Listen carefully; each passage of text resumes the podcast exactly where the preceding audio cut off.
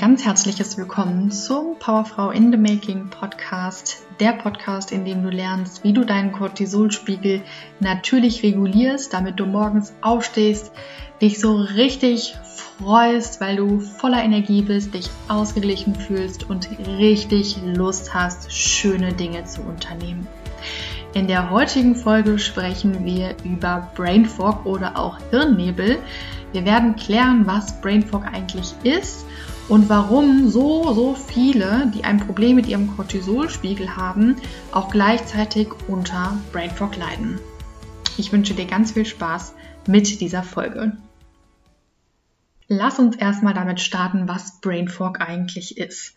Vielleicht kennst du das Gefühl, dass sich dein Kopf anfühlt, als wäre er vernebelt. Als hättest du irgendwie Watte im Kopf, du kannst kaum einen klaren Gedanken fassen oder dich konzentrieren.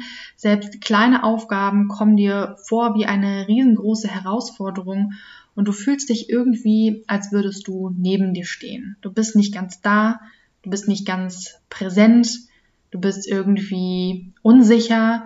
Und dieser Zustand wird auch Brain Fog genannt oder auf Deutsch auch Hirnnebel. Und Brain Fog kann, wie so viele andere Symptome auch, natürlich zahlreiche Ursachen haben. Wir werden uns hier natürlich ähm, den Zusammenhang zwischen Brain Fog und dem Cortisolspiegel genauer anschauen, denn aus eigener Erfahrung als auch aus der Erfahrung mit den Frauen aus meinen Mentorings kommt Brain Fog sehr, sehr häufig bei Personen vor, die einen dysregulierten Cortisolspiegel haben. Und das wundert mich auch nicht, wenn man die Hintergründe dahinter kennt. Und deshalb sprechen wir heute mal über die Hintergründe, damit du das auch besser nachvollziehen kannst und dann auch schauen kannst, was du dagegen tun kannst. Als erstes können wir mal vorweg schicken, dass ein zu viel an Cortisol auf lange Sicht sich an sich schon negativ auf das Gehirn und auf dessen Funktion auswirkt. Wenn du also einen dauerhaft zu hohen Cortisolspiegel hast, was ja eigentlich immer vorausgeht, bevor der Cortisolspiegel irgendwann runtergeht, ist er erstmal auf eine längere Sicht sehr, sehr hoch, kann das schon alleine ein Auslöser für Brain Fog sein, beziehungsweise für Konzentrationsstörungen, Gedächtnisstörungen und äh, dessen Folgen. Also Cortisol an sich, ein dauerhaft zu hoher Cortisolspiegel, kann schon Auslöser für Brain Fog sein. Das ist aber noch nicht alles, denn neben dieser hohen Cortisol Ausschüttung an sich ist ein instabiler Blutzucker einer der häufigsten Gründe für Brain Fog. Und wenn du mir schon länger folgst und vielleicht auch schon ein paar Podcast-Folgen angehört hast, dann weißt du, dass ich immer wieder über das Thema Blutzucker spreche. Und das liegt daran, dass ein instabiler Blutzucker einfach so, so, so ein Riesenproblem ist und nicht nur einer der häufigsten Ursache für einen dysregulierten Cortisolspiegel überhaupt, denn das ist tatsächlich so, dass ein instabiler Blutzucker Probleme mit deinem Cortisolspiegel auslösen kann, sondern Blutzuckerschwankungen hängen in direktem Zusammenhang mit Brain Fog und können diesen auslösen. Und weil das Thema so wichtig ist, gehe ich hier gerne nochmal etwas tiefer in dieses Thema rein. Lass uns erstmal anschauen, warum dieser instabile Blutzucker überhaupt so ein Problem ist. Wenn wir überleben wollen, unser Körper und unser Nervensystem ist ja immer danach bestrebt, unser Überleben zu sichern. Das ist Ziel Nummer eins, höchste Priorität deines Gehirns, deines vegetativen Nervensystems ist es zu überleben. Und um überleben zu können, brauchen wir Energie. Diese Energie wird auf Zellebene produziert. Wenn du es genauer wissen willst, wird diese Energie in den Mitochondrien produziert.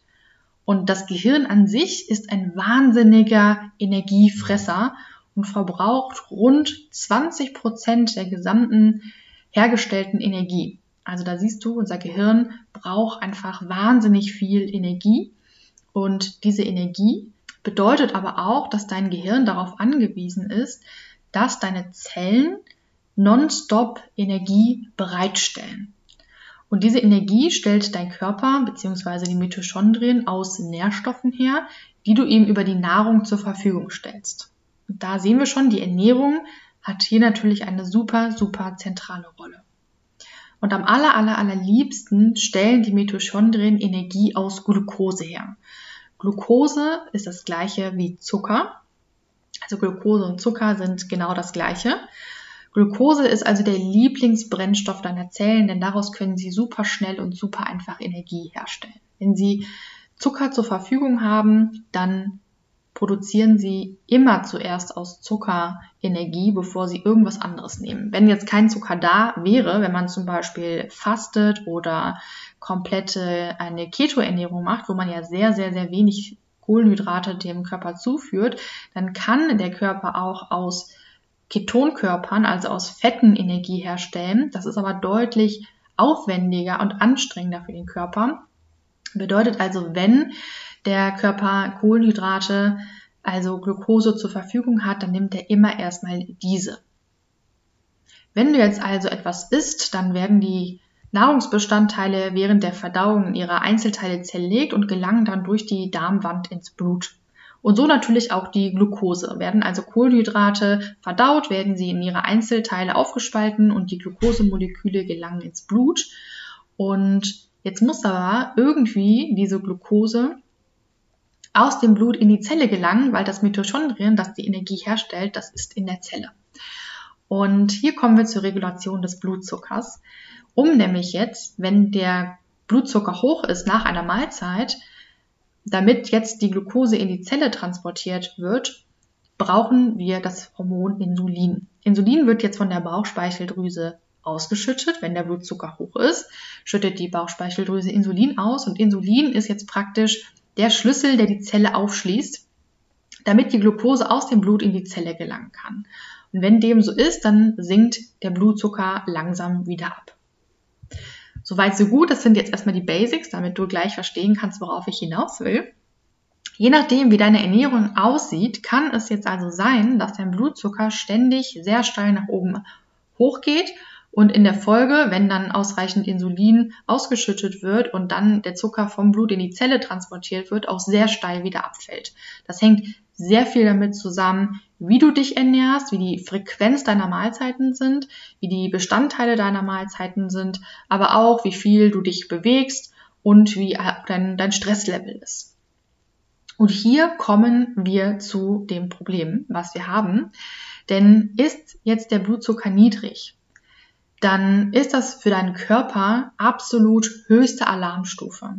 Denn er sieht jetzt sein Überleben bedroht. Ist nämlich keine Glucose da, also ist der Glucosespiegel im Blut sehr, sehr niedrig, bedeutet das, es kann keine Energie produziert werden. Und wenn keine Energie produziert werden kann, kann der Körper auch nicht überleben.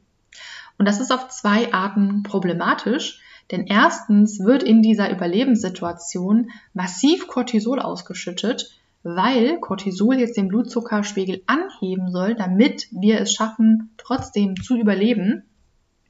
Und auf Dauer ist das natürlich jetzt die Ursache, warum es zu einer gestörten Cortisolkurve kommen kann, beziehungsweise wie es zu einer Nebennierenfehlfunktion kommen kann. Und zum anderen, wenn jetzt der Blutzucker so niedrig ist und gerade kaum Energie da ist, kommt es zu Brain Fog. Weil wir haben ja gesagt, das Gehirn verbraucht sehr, sehr viel Energie. Und wenn jetzt gerade keine Energie da ist, keine Energie produziert werden kann, weil der Blutzucker die ganze Zeit nach unten rauscht, dann kommt es in der Folge zu Brain Fog Symptomen. Das sind schon zwei riesengroße Probleme. Zum einen für dein Brain Fog Symptom, zum anderen für deinen Cortisolspiegel, aber es kommt noch schlimmer, wenn du es nicht schaffst, deinen Insulin, äh, deinen Blutzuckerspiegel in den Griff zu bekommen, kann es auf lange Sicht zu einer Insulinresistenz kommen. Und dann ist es sozusagen ganz vorbei. So schlimm ist es nicht, aber dann kommt es zu noch mehr Symptomen, weil wenn es wenn die Zelle resistent für Insulin wird, bedeutet das, die Zelle reagiert nicht mehr auf Insulin. Wir haben ja gesagt, Insulin ist eigentlich der Schlüssel, der die Zelle öffnet, damit der Zucker aus dem Blut in die Zelle gelangen kann. Wenn die Zelle jetzt sagt, weil ständig der Blutzucker zu hoch ist und ständig der Insulinspiegel zu hoch ist, ich habe keinen Bock mehr, ähm, ich muss mich hier schützen, das wird mir hier ein bisschen zu wild, dann ist die Zelle bockig und reagiert nicht mehr auf das Insulin. Das heißt, die, das, die Tür bleibt zu. Und darauf, dann ist die Zelle praktisch resistent für Insulin. Sie reagiert also nicht mehr auf Insulin. Das hat zur Folge, dass der Blutzucker die ganze Zeit erhöht ist, als auch, dass der Insulinspiegel die ganze Zeit zu, äh, zu hoch ist. Und das kann wieder zu anderen Symptomen führen. Das kann nämlich passieren, dass man dann ein Diabetes Typ 2 bekommt. Es kann zu einer Gewichtszunahme führen, wenn die ganze Zeit ähm, der Insulinspiegel hoch ist, als auch der Blutzuckerspiegel zu hoch ist und man eine Insulinresistenz hat. Es kann sein, dass man halt dann zunimmt, obwohl man nichts an der Ernährung verändert hat und dass man zeitgleich auch tun kann, was man möchte. Man nimmt einfach nicht ab. Man schafft es nicht abzunehmen, obwohl man sich gesund ernährt, obwohl man Sport macht, ist das Abnehmen wie gehemmt. Das kann durch diese Insulinresistenz entstehen, die infolge eines dauerhaft instabilen Blutzuckers entstanden ist. Daher kommen wir ja gerade. Und als ob das nicht noch schon Drama genug wäre, kann es jetzt noch passieren, dass auch das Gehirn eine Insulinresistenz entwickelt. Und wenn jetzt das Gehirn, wir wissen ja, das Gehirn braucht diese Energie, wenn aber jetzt die Zellen nicht mehr auf Insulin reagieren und der Zucker nicht mehr in die Zelle kommen kann, kann keine Energie produziert werden oder nicht ausreichend Energie und dann haben wir hier wieder die Brain Fog Symptome, die hier durchaus gelöst werden können. Und tatsächlich ist es auch so, dass man herausgefunden hat, dass auch Demenzerkrankungen mit einer Verbindung zur Insulinresistenz des Gehirns ähm, entstehen. Also es kann sein, dass äh, Demenzerkrankungen eigentlich eine Insulinresistenz des Gehirns bedeuten. Da sieht man auch nochmal, wie weitgreifend das einfach kommen kann von Symptomen her, wenn man hier ein Problem hat. Du siehst also, die Regulation des Blutzuckers ist auf so, so, so, so vielen Ebenen wichtig, wenn du Probleme mit deinem Cortisolspiegel hast, aber auch unabhängig davon. Und deswegen ist die Stabilisation des Blutzuckers auch immer eins der ersten Dinge, die ich in meinen Mentorings angehe. Egal ob in meinen 1 zu 1 Mentorings oder in meinen Ernährungsmentorings. Blutzuckerstabilisation ist immer eins der ersten Dinge, die wir angehen, um die Symptome zu lindern. Und das Gute ist, dass wenn du es schaffst, deine Ernährung umzustellen und deinen Blutzucker zu stabilisieren, dass Symptome wie Brain Fog eines der ersten Symptome sind, die auch relativ schnell wieder weggehen.